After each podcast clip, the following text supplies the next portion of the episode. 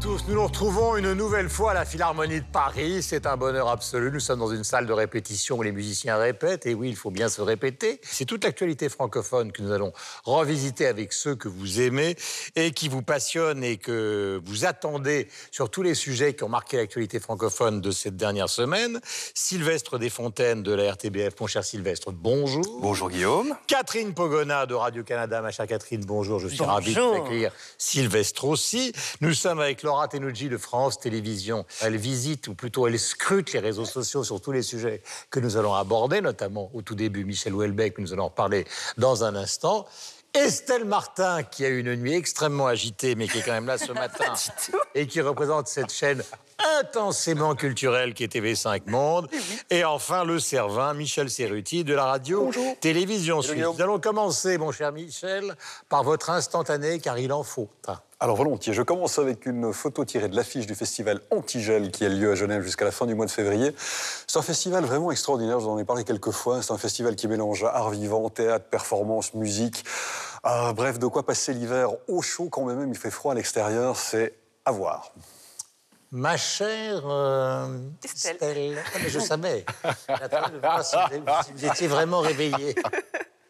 Donc moi j'ai choisi une, euh, cette photographie en noir et blanc de Paris euh, la nuit, Paris euh, sous la neige cette saison. Un cliché signé d'un jeune photographe qui s'appelle Louis de Barberac. On peut voir son exposition à la Galerie Poste en ce moment à Paris. Eh bien, moi, j'ai choisi un cliché, ou plutôt une photo de Daniel Barenboim, grand chef d'orchestre pianiste, avec un livre qui vient de sortir, qui lui est consacré, de Myriam. donc, Anissimov, le voici, le voilà.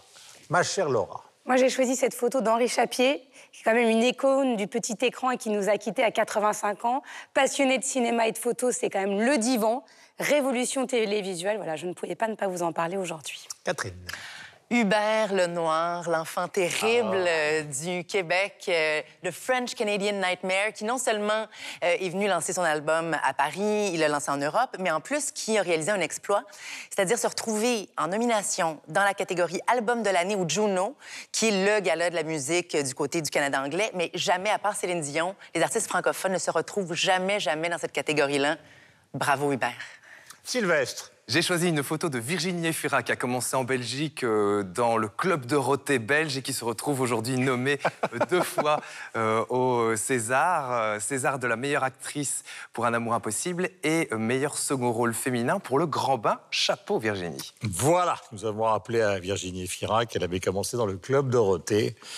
Elle qui pense qu'elle est peut-être la réincarnation de Marilyn Monroe et Ava Gardner. Le premier sujet, ce sera dans un instant Michel Houellebecq. Voici le sommaire.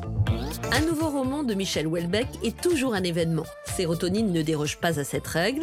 Le cru 2019 est-il un grand cru? Nous en débattons aujourd'hui. Afrotronics, montréalais d'origine tchadienne, a été sacré meilleur DJ africain 2018. Les sonorités particulières qu'il explore et mêle au son électro nous intéressent particulièrement. Les espaces dédiés à la photographie d'art se multiplient, tout comme les événements ponctuels, comme la future et huitième édition de la Nuit de la photo qui va se dérouler à la Chaux-de-Fonds en Suisse, une manifestation qui accueille des œuvres de photographes venus du monde entier et qui a attiré notre attention. Instantanés, invités et coups de cœur sont aussi au programme. 300 millions de critiques, c'est tout de suite. Le premier sujet, c'est évidemment l'événement littéraire Sérotonine de Michel Houellebecq qui conserve depuis sa sortie le 4 janvier la première place du classement Edistat qui fait état des meilleures ventes de livres en France. Ce nouveau Houellebecq est manifestement à la hauteur des attentes du public dans un marché du livre qui est extrêmement morose, notamment malheureusement de la littérature. Est-ce qu'il va dépasser les chiffres atteints par soumission? Le précédent ouvrage paru il y a quatre ans qui s'était écoulé, vous vous en souvenez peut-être, à 800 000 exemplaires. Nous le verrons bien. 800 000 exemplaires dans le monde francophone. Mais avant de parler succès, parlons du contenu. Qui souhaite pitcher Sérotonine? On lève la main. Ça va être compliqué. Je pense que c'est vous qui devriez pitcher euh, Sérotonine. Bah, en fait, on retrouve le, le, contre héros, enfin l'anti-héros euh, de, Michel Houellebecq, peut-être son double, euh, qui voilà, qui a une vie, qui est obligé de prendre de la sérotonine pour survivre, donc l'hormone, une hormone du, bonheur, enfin l'hormone, voilà, un, antidépresseur. Et après, c'est compliqué de le pitcher parce qu'il mêle beaucoup de, styles différents. Il y a le récit, donc s'il nous raconte, alors voilà, il y a le polar, hein, un petit côté thriller, il y a un côté reportage social puisqu'il nous, il nous emmène en Normandie. il n'a aucun rapport avec les bocages. un peu quand même, mais avec surtout un agriculteur qui, oui, bon, mais oui, la crise des agriculteurs en France, il nous parle aussi bien du quartier de, Beaugrenelle. Moi, maintenant, quand je passe devant le quartier de Beaugrenelle et la maison du Japon, j'ai un autre regard. Et moi, j'ai passé euh, mon temps à glousser en lisant ce livre. Et je rejoins l'édito de, Michel, euh, Michel Guérin, du rédacteur en chef du Monde, quand il dit qu'on aime euh, Welbeck parce que c'est de l'anti, c'est du politiquement incorrect, mais mm. tout le temps. C'est-à-dire que c'est un anti-héros qui, ne, qui voit que les femmes comme des objets sexuels. Il a une passion pour la fellation. le héros, Welbeck, je ne sais pas. Et euh, il ne trie pas uniquement. pas uniquement. Oui. Et la masturbation. Oui, voilà. Beaucoup de masturbation dans le livre. Et, c'est tellement... Enfin, vraiment, c'est tellement drôle, beaucoup plus drôle que, que Soumission. Encore, et on, on, ricane, en fait. Et on ricane avec lui. Et c'est vrai qu'il y a vraiment ce côté... Surtout, dans le surtout au début. Au début. Après, c'est vrai que ça devient Voilà, il essaye de se débarrasser pour compléter le pitch magnifique de ma camarade. Il essaye de se débarrasser d'une femme japonaise dont il a surpris sur son ordinateur qu'elle organisait des gangs bang avec des animaux que je ne citerai pas. Voilà.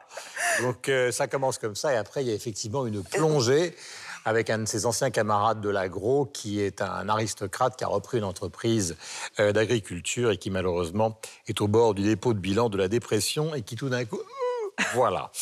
Alors maintenant que nous avons raconté ce livre, ou tenté de le raconter, sans raconter évidemment la fin, peut-on savoir ce que vous en pensez? Plutôt l'écho, par exemple, avec vous, Catherine, euh, de Michel Houellebecq au Canada. Son écho est très fort, mais est-ce qu'il y a un endroit où l'écho de Michel Houellebecq est pas fort?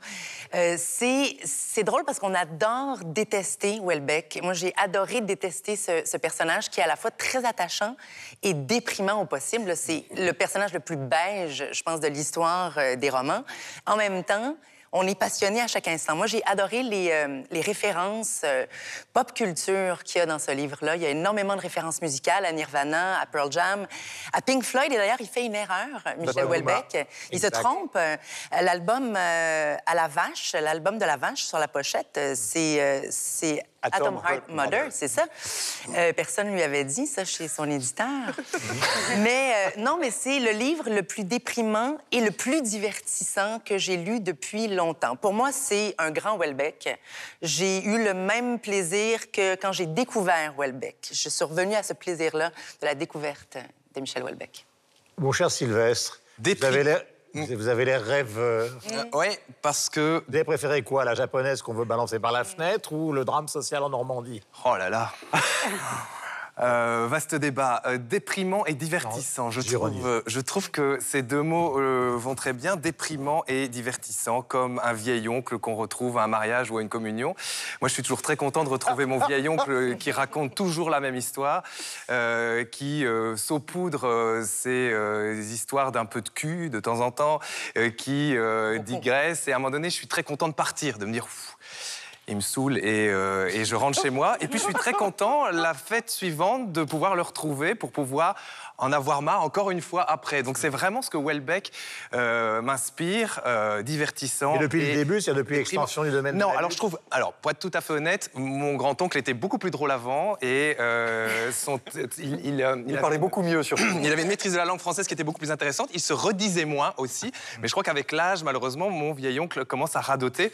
Je trouve que et, c'est très intéressant justement cette histoire de Pink Floyd, c'est qu'il y a d'autres euh, erreurs qui ont été, euh, euh, qui n'ont pas été vues par la correctrice ou par l'éditeur. J'ai même l'impression, j'ai même eu à un moment donné l'impression, je me suis dit mais il est plus relu. Genre, en gros, euh, euh, il, est tellement, il a tellement une aura chez son éditeur, euh, il va, et on va acheter son livre, peu importe ce qui va sortir, c'est qu'il est pas relu. Il y a des redites, par exemple. Dans, la même phrase, on retrouve deux fois le même mot. Est-ce que c'est pas volontaire C'est une... rien.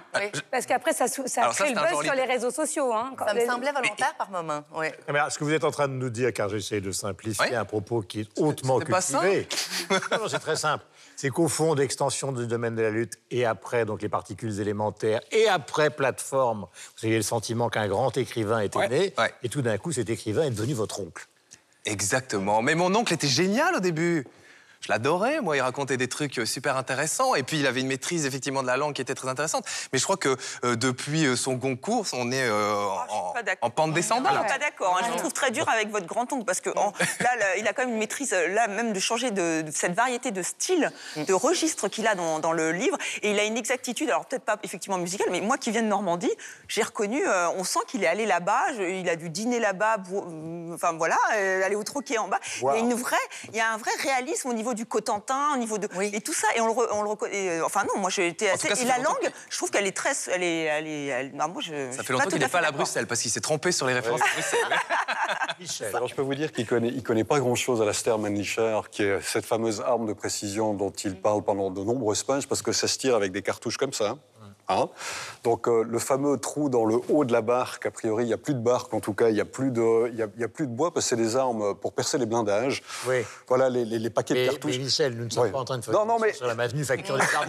Si, parce que c'est ça qui me gêne. Il ça a- s'appelle un roman. Non, non, mais je sais- oui, mais c'est un roman, encore une fois, qui pour Welbeck, moi j'avoue que j'ai trouvé, je rajouterais paresseux à cet album. À cet album. non, Ah, ah, Pas trop ah, si, non. moi j'ai trouvé ça C'est qu'il paresseux. raconte mille histoires Non. en une histoire. Oui. Non, moi, je- moi mon ressenti. non. Exprimez-vous. Oui, je m'exprime. Non, non. Moi, je trouve effectivement que c'est un bouquin qui est relativement paresseux. J'ai l'impression qu'on est un peu dans l'auto-parodie de Welbeck. C'est-à-dire que j'ai beaucoup aimé Welbeck dans les premiers bouquins, jusqu'à effectivement La carte et le territoire. Et puis là, depuis un moment, il y a une petite pente descendante. En tout cas, pour moi, c'est comme ça que je le, je le perçois. Alors, la question avec Welbeck que je me suis posée, parce qu'on se demande effectivement, ce gaillard qui est quand même un tantinet. à une petite perversité, très intelligent.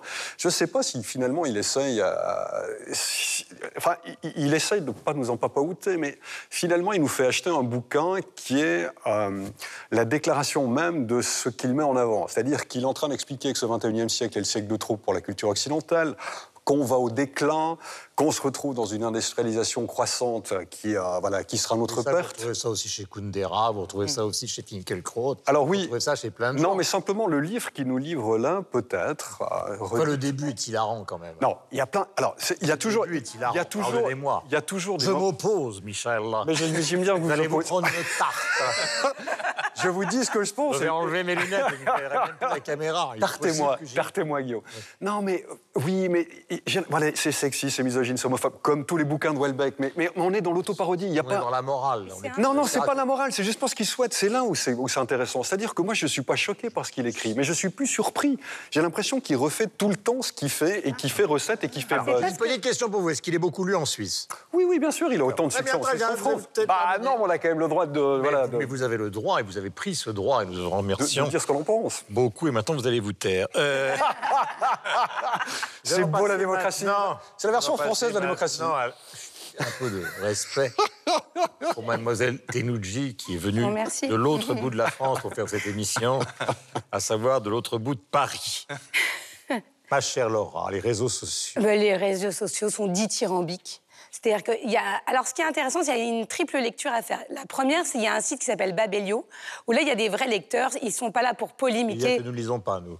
Non, non, mais parce qu'il y a Twitter qui va se déchaîner avec des internautes qui sont là pour polémiquer. Et Babelio, c'est un site de critique où chacun vient déposer une critique sur le livre qu'il a lu de manière plutôt constructive. Et là, effectivement, on a plein de commentaires très, très positifs sur sérotonine ou en disant euh, une langue parfaitement maîtrisée qui sait dire le banal, une structure narrative complètement maîtrisée avec un final magistral. C'est un livre qui est très apprécié. Après, sur les réseaux sociaux, on vient repérer toutes les petites erreurs que vous avez soulevées. Dire ah mais il s'est trompé. Alors le plus gros buzz, c'est quand même sur la ville de Niort.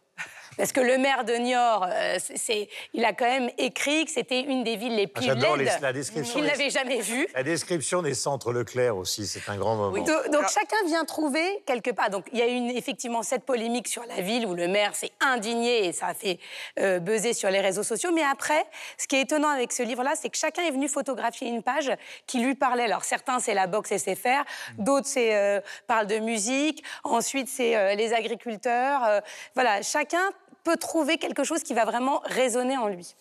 Voilà. Maintenant, la personnalité de Welbeck, car il faut terminer, puisque tout à l'heure, vous le disiez, Michel, euh, et d'ailleurs Sylvestre aussi, c'est probablement dans la génération des gens qui ont entre 50 et 60 ans celui qui a révolutionné par son point de vue politique, par la façon d'écrire, le banal, comme vous le disiez, le quotidien, en même temps le fait d'utiliser Wikipédia, de donner les marques, enfin qu'il a révolutionné la littérature française qui était quand même pleine d'imparfaits du subjonctif. Donc ça, il l'a mis à la poubelle. Est-ce que vous avez l'impression que quelque chose... Euh, le destine à, je ne sais pas, euh, à, à une grande carrière d'écrivain comme Kundera, comme Cortázar, comme Modiano, parce que c'est ça aussi la question. C'est pas simplement un livre, Houellebecq. Maintenant, c'est la mhm. question est-ce que c'est une œuvre? Bah, Tout dépendra de comment ça va évoluer. Michel. je ne vais pas monopoliser la parole, je vais faire ça rapidement.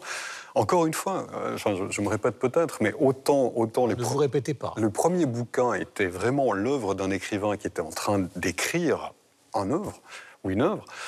Euh, aujourd'hui, j'ai l'impression. Ça, vous me l'avez déjà dit. Oui, mais alors, mais bah, alors j'ai peut-être répondu à la question avant même que vous me la posiez, en l'occurrence. Mais s'il continue, pour moi, à aller sur la pente qui est la sienne, c'est-à-dire à finalement écrire du Welbeck comme il a écrit du Welbeck, qui plus est avec. Je termine. Qui plus est comme. Euh, enfin, je veux dire, avec un côté aujourd'hui où il y a pour moi une sorte d'auto-parodie, d'auto-caricature dans la façon dont il mhm. fonctionne.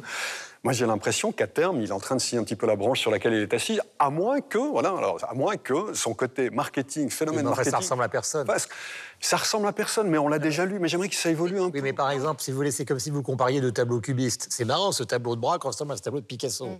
Mais que Welbeck ressemble à Welbeck, c'est la moindre des choses. Et l'autoparodie, dans le cas de Welbeck, est très intéressante. Comment Moi, j'aime beaucoup son autoparodie, sa façon de, de s'auto, euh, de, faire des autoréférences. De On dit souvent que les, écrivains refont toujours le, toujours le même livre, mais effectivement, c'est la veine, c'est le style Modiano. On pourrait vrai. Et donc, pour moi, il y a une œuvre Welbeck, elle va rester. Alors après, c'est vrai qu'il y a certains disent que c'est plutôt qui sait saisir l'air du temps, mais moi, je ne suis pas d'accord. Je trouve que effectivement, il a un style Welbeck qui lui est personnel. Personne. Ah, c'est le plus grand écrivain français aujourd'hui, à mon avis. Alors ça, je suis pas, euh, voilà, pas d'accord là-dessus. Bah voilà, moi, Et maintenant, voici tel un guépard sur son fauteuil sylvestre qui va apporter le point d'orgue et la conclusion de cette conversation sur Michel Houellebecq. Eh Regardez le plafond. Eh bien, j'utiliserai une métaphore culturelle et musicale. C'est comme un grand album euh, et un grand album dans une discographie. On verra euh, au final s'il a fait euh, plus de grands albums que d'albums mineurs, comme les Stones, comme, je sais pas moi, comme d'autres d'autres grands de, la musique, à savoir si effectivement il s'est auto-parodié à un moment donné, et si cette auto-parodie eh bien, euh, dure un peu trop longtemps. Donc moi, j'attends le prochain Welbeck avec grande impatience. Voilà, celui-là, en tout cas, est parti pour être lu massivement euh, dans l'espace francophone, et aussi dans des pays comme l'Allemagne, où il est quasiment euh, l'auteur le plus lu. Montréalais d'origine tchadienne, le DJ qui s'appelle Afro-Tronix se définit lui-même comme l'un des ambassadeurs de l'afrofuturisme. Est-il un des futurs possibles de la musique africaine que nous suivons avec beaucoup d'amour? Il est en tout cas l'un des présents incontournables. Nous en parlerons après ce extrait de son clip qui s'appelle Oyo. O-Y-O.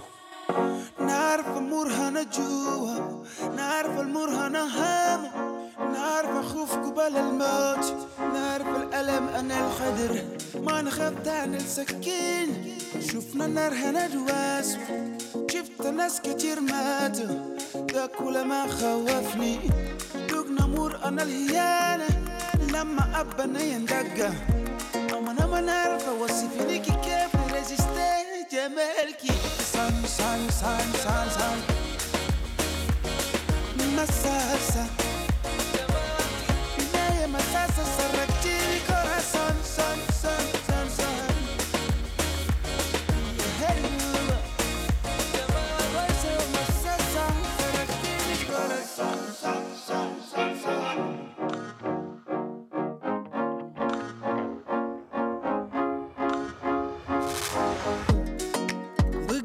i don't Yeah.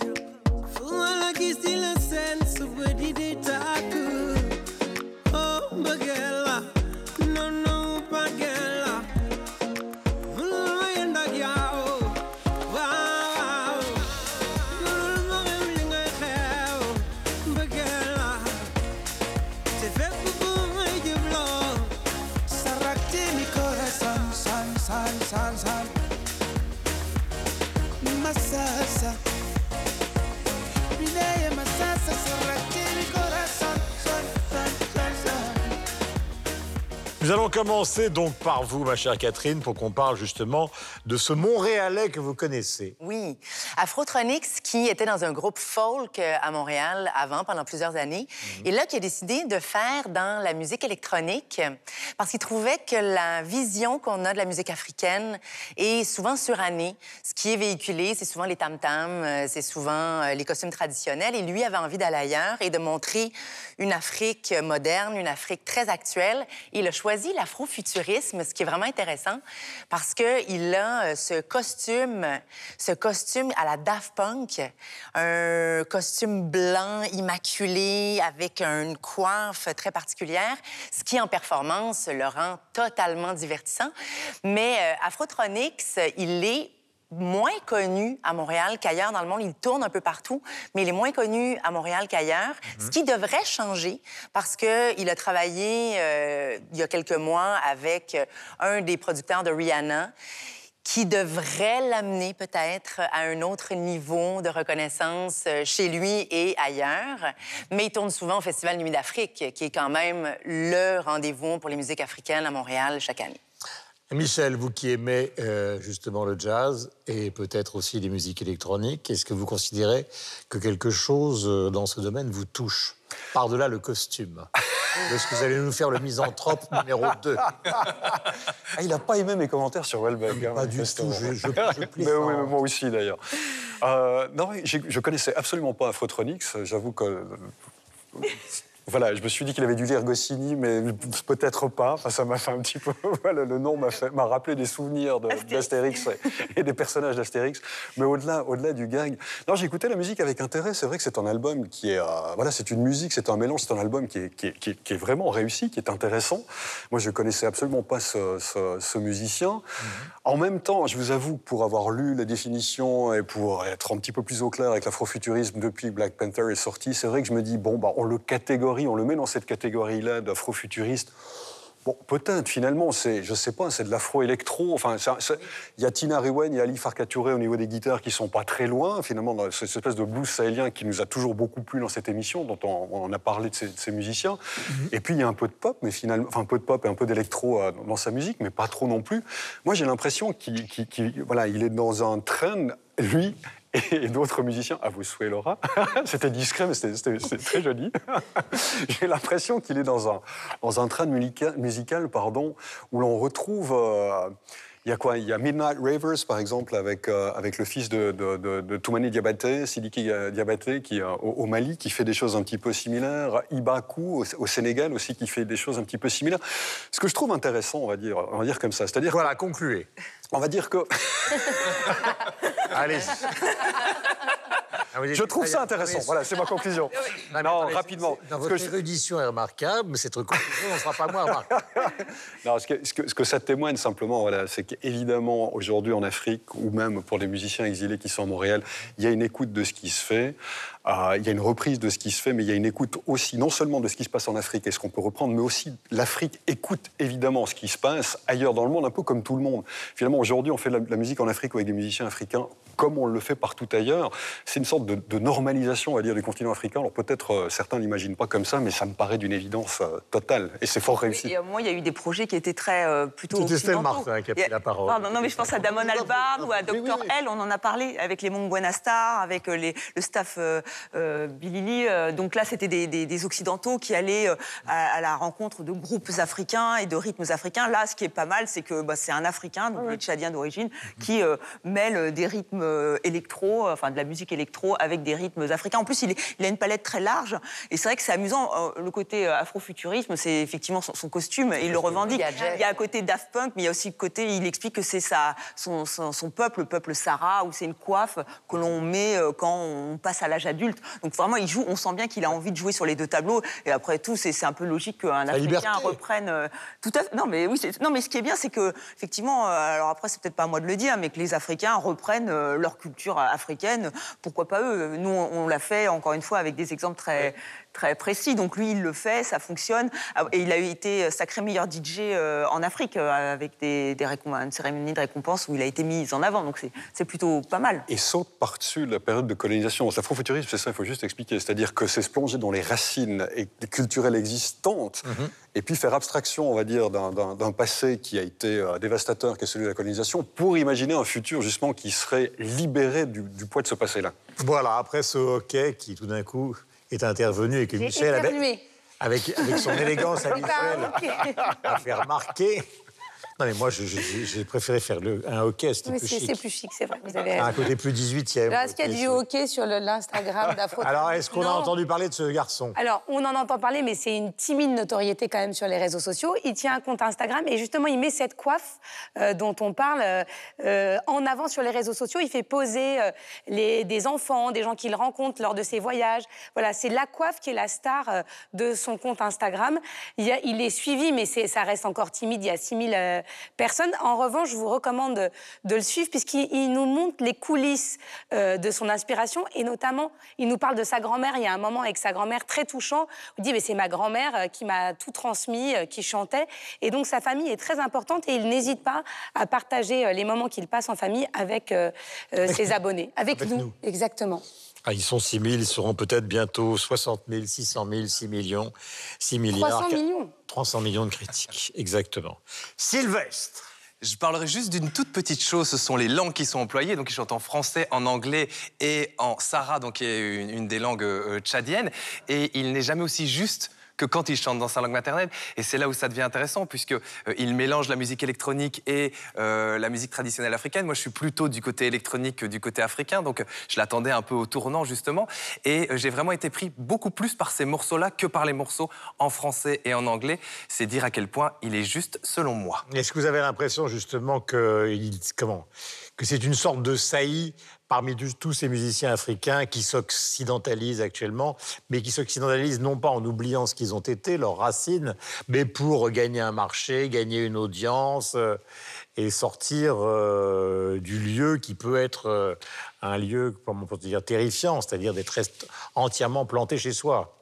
Justement, je trouve qu'il euh, est, il est euh, très juste. Donc, on n'a pas l'impression que c'est artificiel, que c'est commercial, que c'est recherché. Euh, il est à l'exacte jointure entre la musique moderne, occidentale, électronique, qu'on pourrait retrouver à Berlin, par exemple, ou à Londres, et cette musique du désert. Donc, je trouve qu'il est vraiment, il est vraiment à l'exact euh, bon endroit. Je trouve juste que l'album est parfois un peu inégal, enfin qu'il n'est pas toujours dans une cohérence globale, mais euh, indépendamment de ça, il, frappe juste quasiment à chaque fois. Catherine, est-ce qu'il y a d'autres euh, personnalités qui ont émergé justement dans le domaine des DJ actuellement à Montréal?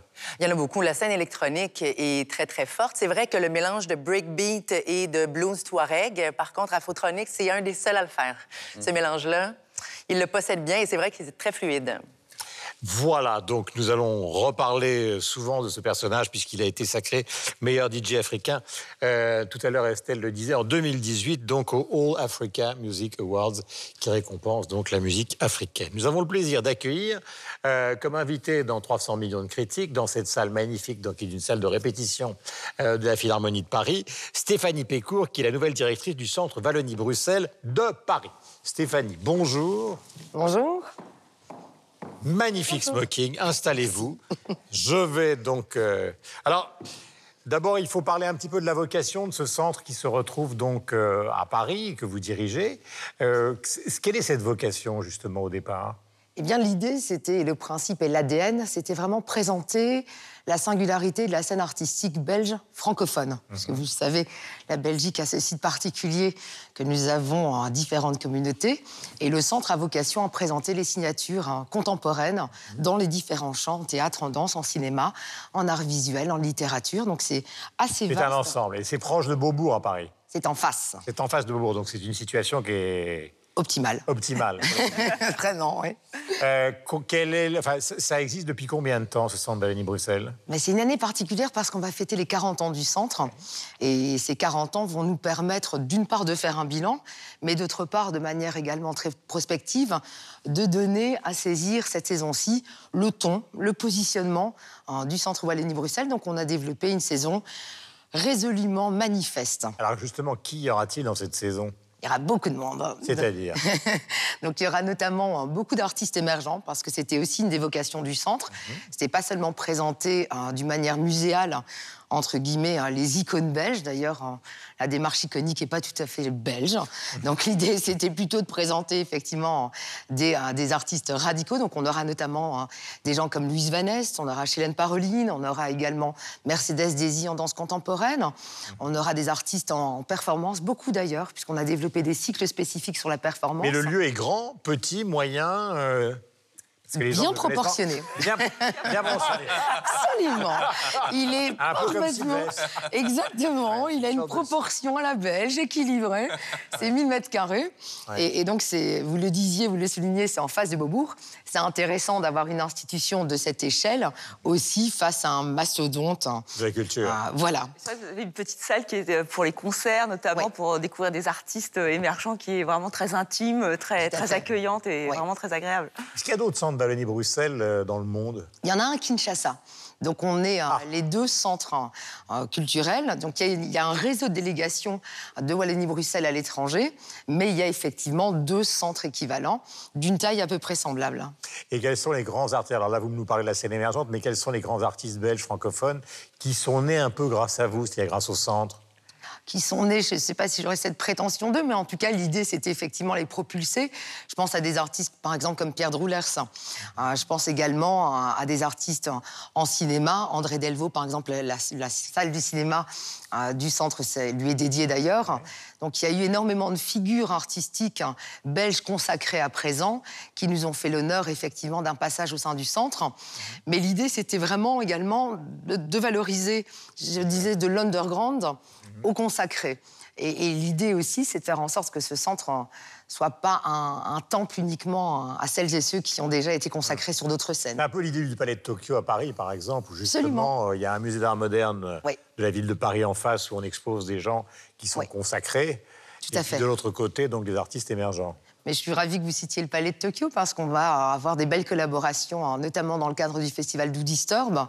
Donc on a entamé une saison également hors les murs assez importante avec le Palais hein, qui commence hein, dès le mois de mars avec Vittoria Matarez, que je remercie d'ailleurs, mais également avec le 104, également avec la Gaieté Lyrique. Donc l'envie, c'était dans une certaine mesure de contaminer la scène parisienne par un peu de belgitude. Michel. Le, Suisse que je suis euh, se, retrouve peut-être un petit peu dans la belgitude qui est la vôtre, mais est-ce que vous la question qui me vient à l'esprit, c'est est-ce que vous devez rendre franco-compatible, entre guillemets, parce que vous parlez des artistes et des différences de philosophie, les artistes belges pour les présenter à Paris est-ce qu'il y, a ça qu'il faut faire ou vous arrivez à, entre guillemets, imposer ou, ou, faire venir à Paris ou présenter des artistes belges en tant que tels et sans qu'ils soient forcément inscrits dans une modernité ou une tradition artistique française? Et je crois que c'est vraiment la spécificité de la scène belge. Donc, euh, une des spécificités, c'est que cette scène, entre guillemets, qualifiée belge est avant tout internationale. Donc, euh, si on regarde effectivement les artistes qui constituent hein, les figures de proue des scènes contemporaines, la plupart sont français, mais ah pas seulement, sont également vraiment de, par le monde. C'est ce qu'est Bruxelles, c'est cosmopolite. Mmh. Et donc, il n'y a plus du tout, effectivement, une volonté, ni même un, standard francophone. Je crois que tout le monde s'est largement émancipé depuis maintenant quelques années mmh. de l'impératif, d'une part, d'être à Paris, mais de l'impératif également de se considérer comme artiste francophone. Et on est vraiment dans tous les domaines. Puisqu'on a parlé, par exemple, de Welbeck et tout d'un coup d'un DJ, vous pouvez faire venir des auteurs belges, passer euh, à la musique électronique, euh, intégrer le cinéma, tout est possible. C'est même pas possible, c'est l'exigence. c'est vraiment l'envie était d'avoir un lieu indiscipliné. Voilà. Sylvestre. Ce qui est intéressant, c'est que ça fonctionne vraiment comme une ambassade culturelle euh, en France. On pourrait citer aussi le Théâtre des Dons à Avignon, qui est un théâtre de la Fédération Wallonie-Bruxelles, euh, qui est implanté euh, et qui est utilisé notamment pendant le, le, festival. C'est important aussi, et c'est d'autant plus important par rapport à une communauté linguistique et la communauté francophone qui est très discrète sur ce qu'elle fait. Et c'est parfois difficile de, de, de, pousser les artistes francophones belges à se vendre. Quelqu'un m'a dit un jour la différence entre un artiste, et c'était une boutade, mais entre un un artiste français et un artiste belge, c'est que euh, l'artiste français ne fait pas, mais il dit, et l'artiste belge, il dit, mais il, fait, mais il ne le dit pas. Voilà. bon, c'est un peu ça. toujours vrai. Non, c'est évidemment que c'est pas toujours vrai. Mais je trouvais que c'était assez. Des... Bien sûr, mais je trouvais que c'était assez intéressant. Le, Mais Yann Fabre est flamand. Oui, mais d'accord, mais il est belge. Oui, oui, bien sûr, mais il y a une distinction par rapport à justement cette, cette capacité à se vendre, cette flamboyance que l'on retrouve effectivement plus du côté flamand que du côté francophone. Voilà, c'est une posture, c'est dû à, plein de choses. C'est dû aussi, et il faut le dire, euh, quelque part par rapport à la pression que représente la France vis-à-vis de la Belgique francophone. Enfin, ça fait mhm. partie effectivement de, la, de cette réflexion-là, c'est que les Flamands ne sont pas nécessairement écrasés par les Pays-Bas en termes de puissance culturelle, alors que la partie francophone mhm. du pays l'est plus par rapport à la France. Donc c'est intéressant qu'il y ait une espèce de cheval de Troie comme ça qui soit le centre Wallonie-Bruxelles. En tout cas, Stéphanie, merci. Avec grand plaisir, merci à vous. Nous étions heureux, donc euh, on va donner l'adresse exacte quand même, parce qu'on face à Beaubourg, c'est une chose, mais l'adresse exacte, c'est C'est rue de Venise et rue Quincampoix. Voilà. Voilà. Les espaces, troisième sujet, dédiés à la photographie d'art, se multiplient, tout comme les événements ponctuels, comme la, future, donc huitième édition de la Nuit de la photo qui va se dérouler à La Chaux-de-Fonds, en Suisse, samedi prochain. Une manifestation, je tape sur l'épaule de Michel, car la chaux de fond lui est familier. Euh, une manifestation qui accueille des œuvres de photographes euh, venus du monde entier et qui trouve notamment son point d'orgue avec un prix décerné par le public. Je vous propose de découvrir quelques-unes de ces photos, quelques-uns de ces artistes photographes dans cette édition 2019 de cette nuit et nous parlerons ensuite de cet engouement pour la photo. Regardez.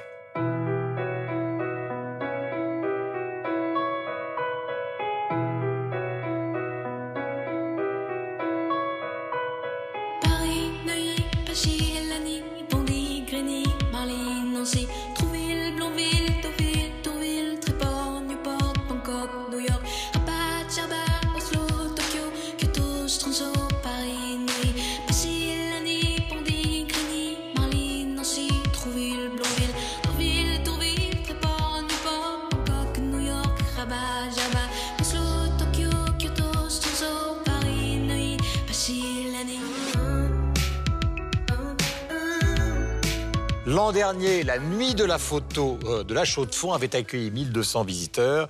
Ce ne sont pas les nuits les plus chaudes en février en Suisse. Qu'est-ce qui explique cet engouement, Michel? Oui, d'autant plus que c'est à la Chaux de Fonds, à 1000 mètres d'altitude, donc il peut faire assez frais à la Chaux de Fonds. Ville ô combien sympathique au demeurant, vraiment ville ouvrière avec une ambiance euh, particulière. C'est un rendez-vous qui, avec les années, c'est une jeune manifestation, mais qui, avec les années, est devenu un voilà, un, rendez-vous important, assez incontournable. Un peu comme Arles, par exemple? Ça s'est vraiment complètement inspiré d'Arles. C'est ce que c'est ce que mettent en avant leurs les créateurs de la nuit de la, la, nuit de la photo à la chaux de fond. Vraiment, euh, simplement ils le font sur un soir. C'est dans différents lieux, donc c'est éparpillé dans la ville. Donc on se promène. Il y a 50 à 60 euh, photographes dont les œuvres sont projetées à raison de cycles de 5-6 minutes par par, euh, par, photographe, et puis ça tourne en boucle comme ça, de telle manière qu'on peut se promener dans les 7, 8, 9 lieux différents et puis, et puis avoir une vision de ce qui se passe au niveau de la création photographique contemporaine. Il y a également des œuvres, on va dire, patrimoniales qui sont, qui sont projetées. Voilà, on peut retrouver des œuvres de, je sais pas moi, Robert Frank ou Sabine Weiss, par exemple, mhm. mais aussi des, photographes euh, complètement contemporains, qu'ils soient suisses, Nils Ackermann ou d'autres. Hein. Euh, vraiment, c'est complètement international. Et c'est l'occasion de, vraiment d'être mis au contact de ce qui se passe en termes de, création photographique contemporaine. Donc, dans ce sens-là, oui, c'est quelque chose d'assez rare parce que sinon, il faut faire le tour d'Internet, avoir une connaissance assez exhaustive des différents photographes ou aller éventuellement à Arles, ça se déroule plus, euh, plus longuement.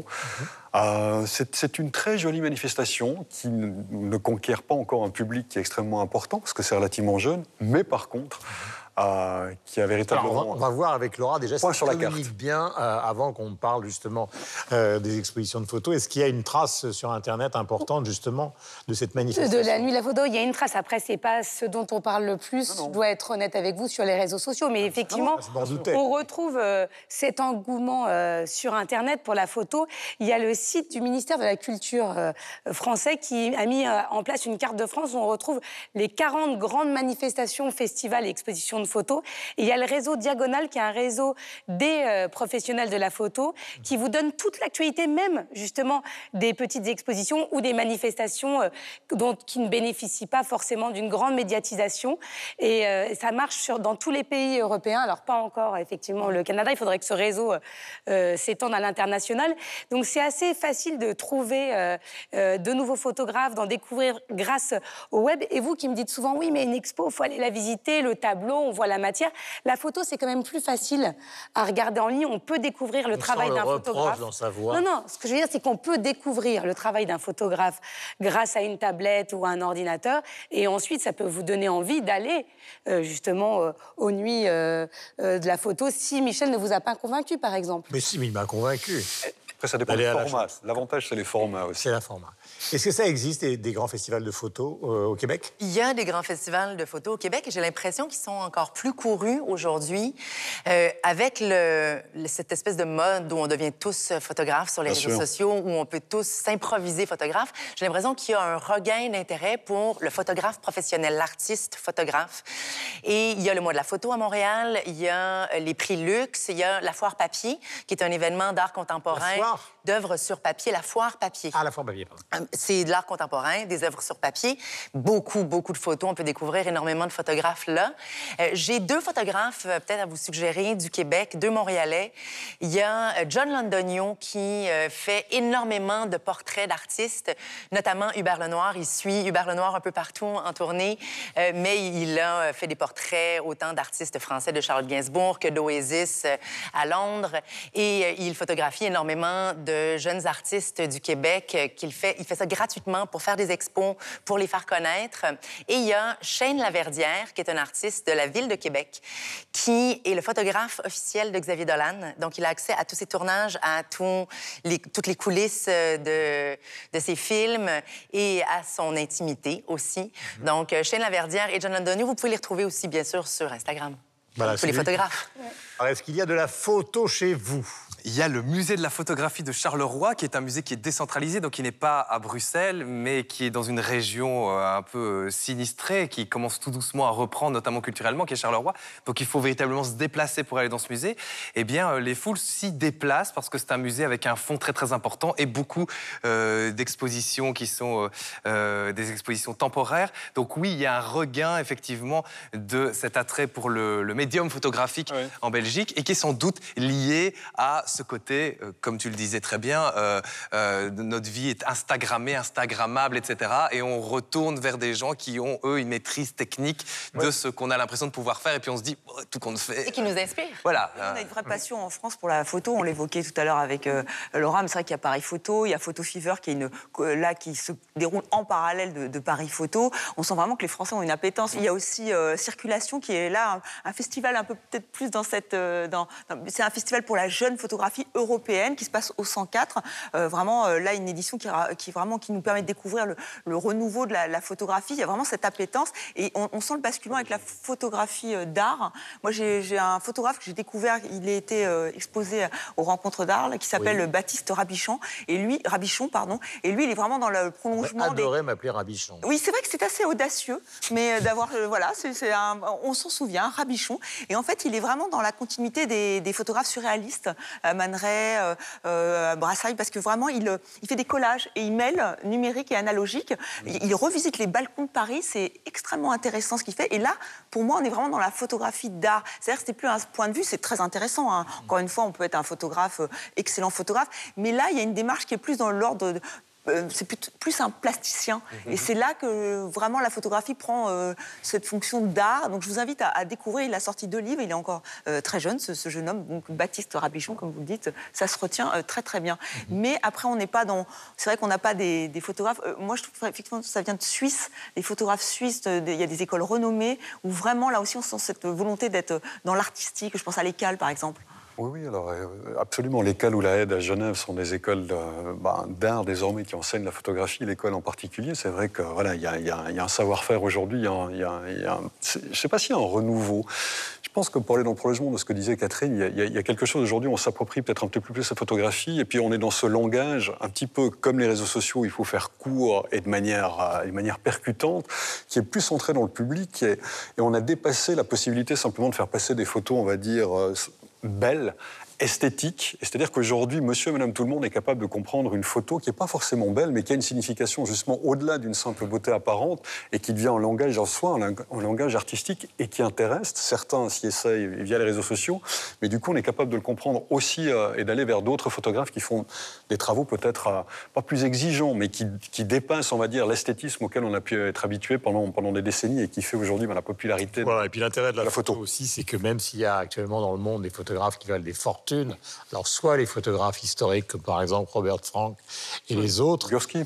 Voilà, ou euh, Gursky, évidemment, euh, dont tout le monde connaît les gigantesques photos avec des techniques extraordinaires, ou Cindy Sherman, l'américaine, ou Valérie Belin, donc la française. Il y a aussi dans tous ces festivals la possibilité d'une accessibilité qui est quand même intéressante et euh, qui nous touche, évidemment, pour 300 millions de critiques, car l'accessibilité, c'est aussi en matière d'art une chose fondamentale. Ça a lieu samedi prochain. Absolument, à la Chaux de Fonds. Et d'ailleurs, il y a un site internet. Si vous souhaitez y aller, vous ne pouvez pas à la Chaux de Fonds. Pour en tout cas aller sur le site internet des Nuits de la Photo. Je ne me rappelle plus l'adresse, mais elle apparaîtra au, fond de l'écran, Nuits de la Photo, la Chaux de Fonds.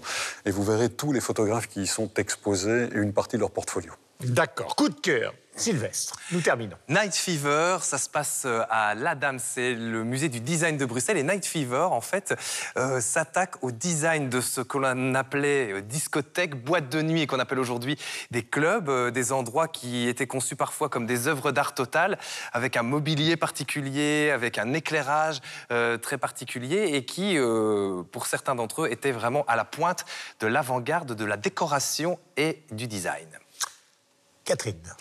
Le court-métrage québécois est réputé pour son côté très dramatique, très tragique. D'ailleurs, il est réputé à travers le monde. Deux courts-métrages québécois sont en nomination aux Oscars cette année dans la catégorie fiction. Il y a Marguerite et Fauve. Les deux, vous pouvez les retrouver sur Internet. Marguerite, c'est l'histoire d'une dame en fin de vie qui avoue pour la première fois son homosexualité à la fin de sa vie. Et Fauve, c'est complètement lunaire, tourné sur une mine au Québec. Deux enfants qui se prêtent à un jeu dangereux c'est dur à regarder, c'est vraiment très difficile, mais c'est magnifique. Laura. Moi, je voudrais euh, mettre les roues euh, en lumière grâce à cette exposition qui s'appelle Roux de Jean-Jacques Henner à Sonia Riquiel. C'est au musée Jean-Jacques Henner dans un hôtel particulier du 19e, dans le 17e arrondissement de Paris. Et c'est comment les roues ont inspiré les artistes. Donc on peut retrouver plein de toiles. Les roues, la couleur. Oui, moi j'avais compris, moi, j'avais compris la roue. J'aime bien vraiment comprendre. Non, on n'aura jamais compris les roues. mais voilà. Heureusement qu'il y a Sylvestre. Et vous, d'ailleurs. Non, non, mais moi, j'ai. Vous êtes un peu parfois au beurre, non Ah ben moi, je suis changeant. extrêmement changeant. Est-ce que vous voulez que je demande qu'on vous ah, incorpore à l'exposition C'est le, problème de la clairière, il faut lui donner des reflets. si j'avais une véritable forêt, si vous voulez, j'aurais la possibilité de rester dans une tonalité. Euh. Donc ce sont des roues. Ce sont ben, les roues qui ont inspiré les artistes, c'est jusqu'au 20 mai. C'est jusqu'au 20 mai. Voilà. Qu'est-ce que vous êtes convaincante, ma chère Laurent. Euh, Michel. Vous avez un coup de cœur. Oui, Croisez vos bras, vous avez l'air d'un enfant. Mais oui, mais, mais, je suis comme ça, je suis tensé, moi je reste tout tranquille avec les bras croisés. Un livre cette semaine, un livre qu'on droit à l'écrivain et dessinateur suisse Frédéric Pajek, ça s'intitule Le Manifeste incertain, c'est le septième tome, c'est paru aux éditions Noir sur Blanc, c'est magnifique, c'est consacré à deux immenses poétesses, Emily Dickinson l'américaine et Marina Tsvetaeva, pardon, la russe, l'une sédentaire, l'autre qui a beaucoup bougé, qui est passée par Paris notamment. Oh, bah me regarde, il a beaucoup bougé, mais bon. Je n'ai pas bougé, Michel, je tiens à vous le dire. Je, suis je vous parlais de Marina Tsvetaeva, voilà, qui avait beaucoup passé par Paris, c'est pour ça que je vous regardais, et passé par Lausanne, aussi en Suisse. Voilà, réflexion, un peu de biographie, un peu de conversation avec ces immenses euh, auteurs. C'est un très beau livre. Voilà, puisque nous parlions de ma coiffure, parlons de celle d'Estelle Martin, qui rappelle celle de Donald Trump. Ah, pas, du tout.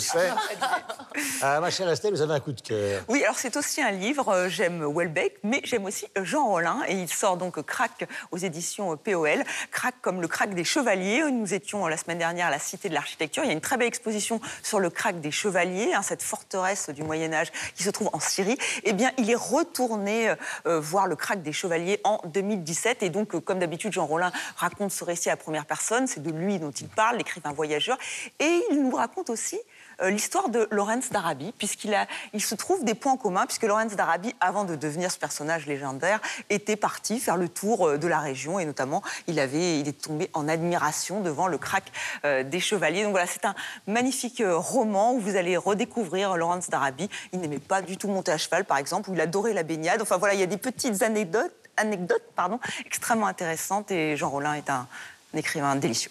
Voilà, Myriam Anissimov sur Daniel Barenboim de la musique avant toute chose.